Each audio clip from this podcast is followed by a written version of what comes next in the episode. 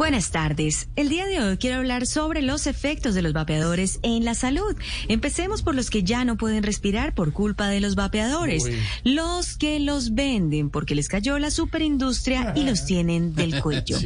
Pero los que los consumen también están poniendo en riesgo su bienestar pulmonar, mental y sobre todo económico. Porque 80 lucas un vapo se quiebra el que sea. Estoy de acuerdo, doctora. Sí. Bien, eso sin hablar de la contaminación que produce estos artefactos al ser desechables, además de que constantemente están emitiendo lo mismo que las obras en Bogotá y la construcción del metro una cortina de humo.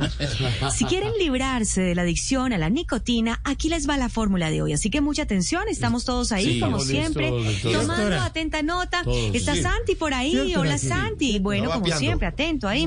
Está vapeando. Bueno, no, no, creo que esté vapeando. No, muy bien. Está Camilo, está por ahí, nuestro colega, doctor Cifuentes.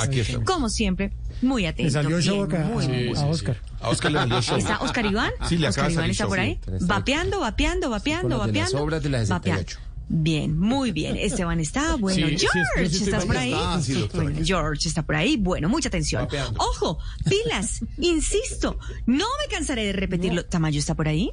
No. Bueno, claro que sí. Claro, Está por ahí. doctora.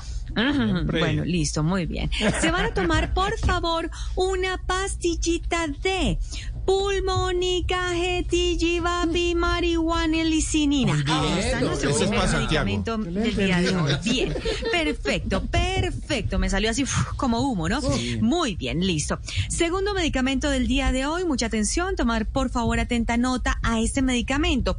Vapi, moda, humoda, dictomino. Don Pedro Viveros está por ahí de repente. Sí, también está listo. También está por ahí. Adictomilizona. Ahí está nuestro segundo medicamento del día de hoy para que lo tengan ahí muy, muy en cuenta. Espero hayan tomado atenta nota. Pero si no les funciona, entonces sigan fumando para que se enfermen. Uy, no. Pero después no digas que no te avisamos.